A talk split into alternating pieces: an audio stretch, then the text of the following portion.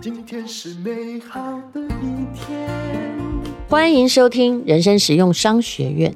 前不久，我看到了畅销书排行榜，哎，又发现了《穷爸爸富爸爸》这本书。原来他已经在台湾出版了二十五周年。这是我的第一本我看得进去的理财书。那个时候，我大概也没有任何理财知识，而且啊。所有被我拿去投资的钱，全部石沉大海。当股票进入最高点的时候，也正是我投入的时候。当然还好，那时候没有钱，大概只买得起两张，怎么赔也是那两张。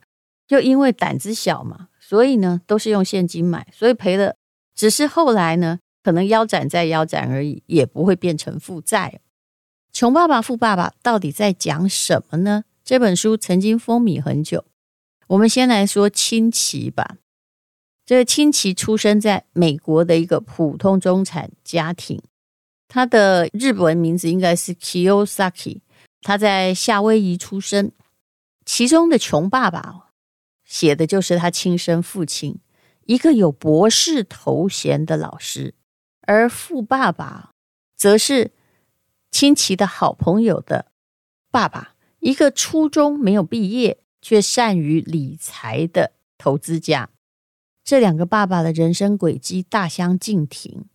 富爸爸好像一直在创业跟理财，收入不是很稳定的样子。但是问题是，人家收入高啊，他是个冒险家。穷爸爸工作很体面，薪水很可观，社会地位好像也不错。但是两个人去世之后，穷爸爸留下的是一些代付的账单。而富爸爸呢，就是他同学的爸爸，留下了数千万美元的遗产。这本书就是想要告诉你这件事情的核心原因是什么。其实这是一个很不错的点呢。这故事可能要从很久很久以前，就是一九五六年说起。这时候我也还没出生呢。那时候亲戚九岁，进入一个学校。那么他最好的朋友呢，就是麦克。他发现有的同学的爸爸很有钱，于是就耀武扬威的，他就问自己的爸爸说：“为什么我们家没有钱？”爸爸说：“我是一个老师，不应该成天想着发财，而且啊，我确实只会教书，不知道怎么样去赚大钱。如果你想要赚大钱的话，你去找那个你的同学麦克的爸爸好了，就是书中的富爸爸，没读什么书，但是很会投资的。”就因为跟着同学的爸爸，他受到了理财教育的启蒙，于是呢，他就开始哦创造自己的财商思维。两个爸爸的思维是不一样的。穷爸爸说：“我有孩子啊，我要努力工作，那我也要好好教育我的孩子，这样我的孩子就可以去好公司工作。在金钱观，他想的是不要贪财呀。”贪财啊，是罪恶的源头。可是麦克的爸爸，也就是这位富爸爸，告诉他说：“因为我有孩子，所以我必须要富裕，他们才能够受比较好的教育，过比较好的日子。你们要努力学习怎么样赚钱，你们要学会怎么样收购一间公司啊，不要变穷。贫穷呢，才是罪恶的根源。”因为穷会使人啊去偷、去抢、去做很多事，这样说也通啊。那么到了一九七七年呢，他目睹了自己的爸爸，也就是穷爸爸，哎，竟然失业了。那他开始呢，追随着富爸爸的脚步，开始自己的商业生活。他当然也经过了大风大浪，似乎也破产过。后来他就成为一个富豪。四十七岁那一年，他退休了，他已经财富自由了。于是他发明了一种叫现金流的游戏，当时绝对不是什么电脑游戏，一定是就是像大富翁那样的纸板游戏。所以他也变成很多人的金钱教练。目前这位罗伯特清崎，他呢还一直在各地演讲，然后对于。一些哦，什么时候应该要买什么？发表评论。那我必须说，他对我的启发最重要的是，你的钱呢，要拿去买可以有利润，就是可以有收入的资产，而不是去买负债。那汽车是负债，对不对？那房子呢？就真的是资产吗？不是。如果你买一个度假屋，它根本也租不出去，而且每天都在消耗水电费和你的管理费，不是生财工具，那也是负债。你自己住的房子也是负债，当然你可能付的甘愿一点嘛，因为你因为在那边还不会被风吹雨打。其实这个观念影响我蛮深的，所以我也有一个概念叫做：如果那个房子你买它跟卖它的那天是你最快乐的那一天，那么你就不值得买，也就是不增值或无法出租的房子，你真的不要买。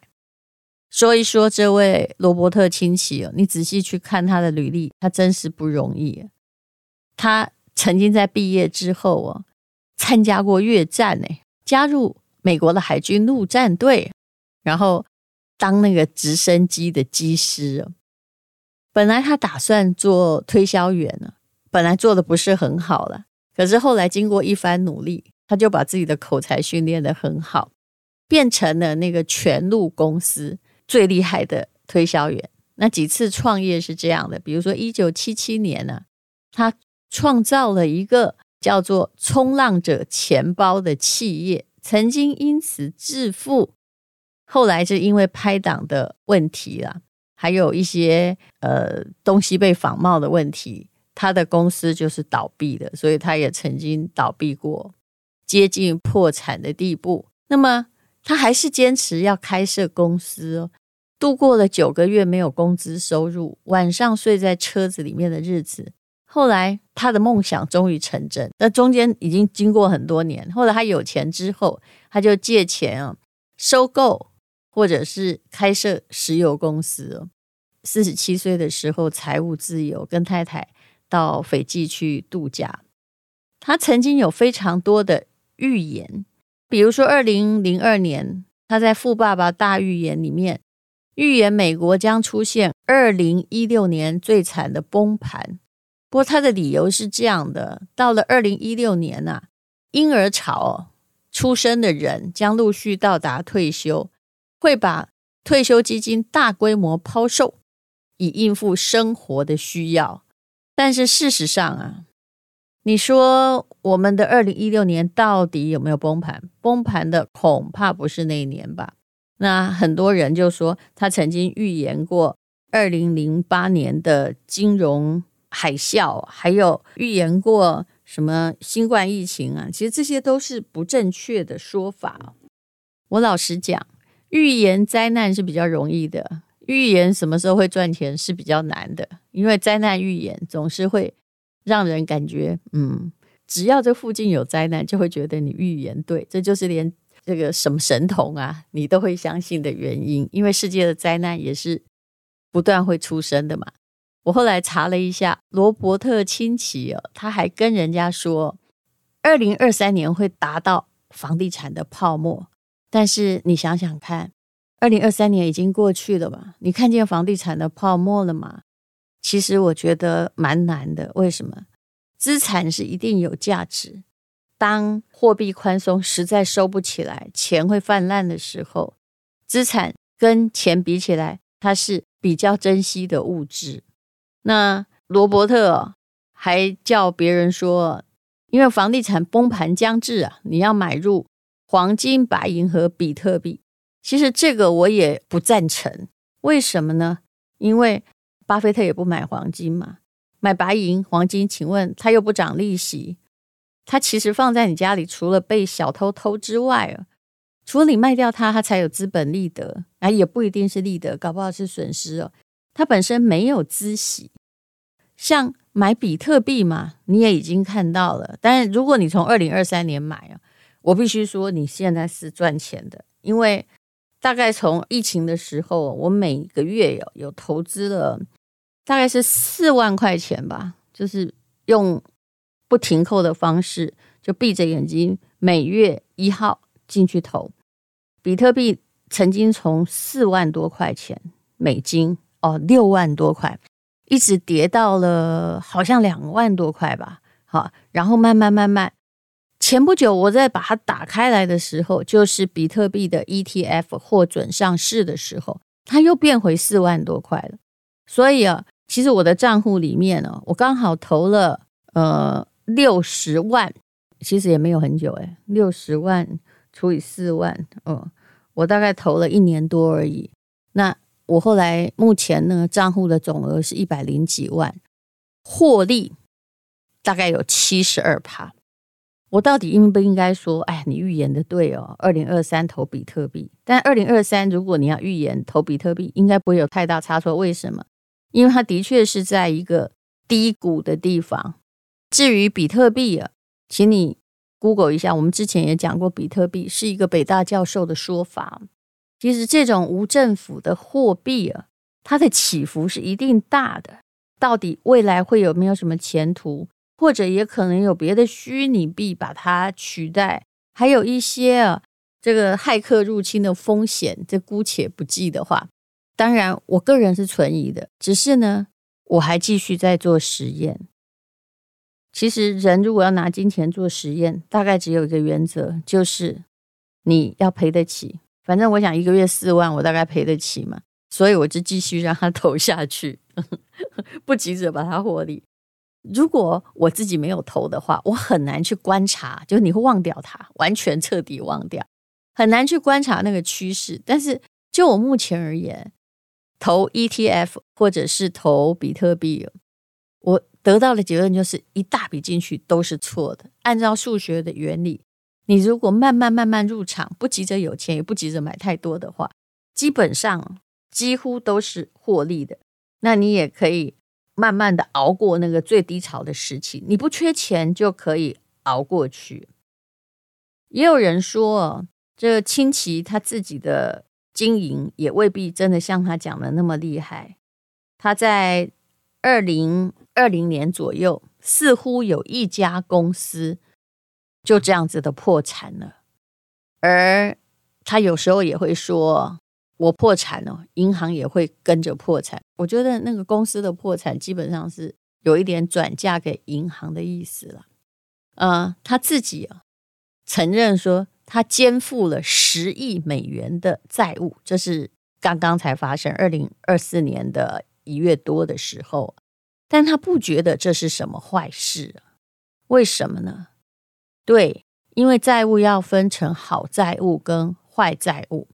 如果用我的揣测，假设你现在借十亿美金，虽然美金已经涨到，我觉得借美金基本上不是太正确的一种做法，因为借美金曾经你要付出的利息可能高达六七趴。如果你投资的东西它的稳定的获利超过这个六七趴，那么当然你欠十亿美金，表示你借得起。绝对不是什么样的坏事，可是他在买什么呢？我个人还是很怀疑哦。比如说呢，他在买黄金，就是在买白银这些贵金属的策略。但是这些东西是可以保值，但是它并没有孳息呀。任何没有孳息的东西，我其实对于它的持有是很怀疑，除非你有别的目的，比如说。啊你买一个漂亮的祖母绿戒指，它的确也不会在那儿涨利息，也没有办法租给别人。但是呢，你心里觉得满意，觉得拥有它幸运，那又是另外一回事了。我们要把真正的理财，还有那种精神上的那个 feel，要把它分开来哦。如果呢，你的债务是良好的，那很可能就是投资那些可以出租啊，可以有获利的房地产。那或者是比如说你投巴菲特，他平均这四十年来每年都有超过十八趴、二十趴以上。那事实上呢，也就是你的债务是好的债务，他投资的你这个债务其实拿来当成你的钱母了，也就是源头活水。可是坏债务是什么呢？这一点他导师讲的蛮好的，也就是啊，你去欠钱去买汽车。去买电视机，好，去买 iPhone 好了。但是这些东西它会越来越贵吗？还是不断的消耗？其实答案就是可能过个三年它就不值钱了。所以一个有钱人的脑袋里面是要有好的债务的，一个没有钱的人，那他真正欠的就是坏的债务，也就是那些债务是没有办法搬本的。我举个例子来说吧，呃，我们不能举我们自己的嗯地方，就是两个国家好了，一个国家它的欠债啊是 GDP 的三十几趴都一样哈，另外一个也是三十几趴，好三欠三十几趴的，以我几年前看的资料就是新加坡，新加坡他们是有把他们自己的存底拿来投资的。新加坡人的人均 GDP 非常的高哦，为什么呢？因为他每年假设有七万块钱的话，那他其中有一万块钱是政府帮他投资，就平平白白每年赚给每个人民的共同财富就是这些钱。那我们呢也是欠三十几趴，隔壁也有一个国家是欠三十几趴。可是有的人呢欠债并没有替国家拿来投资，他是坏债啊，他就是借借借，但是 并没有打算要还了。美国人欠的超过 GDP 的一百零五趴以上了吧？那到底是不是好债？当然也不是啊，那些都是被花掉的债啊。所以说，好债跟坏债非常重要。这世界上没有好钱跟坏钱，但是绝对有好债跟坏债。这就是罗伯特清崎。我其实对他的讲法是信了一半。那他毕竟是我看的第一本理财书。就无论如何，如果你要买一个东西，你就先搞清楚，你借钱是好债还是坏债？你买的东西是你的生财工具还是消耗品？我觉得这样讲最清楚，这样子的话，你就踏出理财的第一步了。无论如何，我还是很感谢《穷爸爸富爸爸》这本书，因为以前呢、啊，的确没有人教我们这些概念，它算是最早的在告诉你怎么样去运用现金流的故事。谢谢你收听人生实用商学院。今天是勇敢的一天，没有什么能够将我为难。今天是晴。做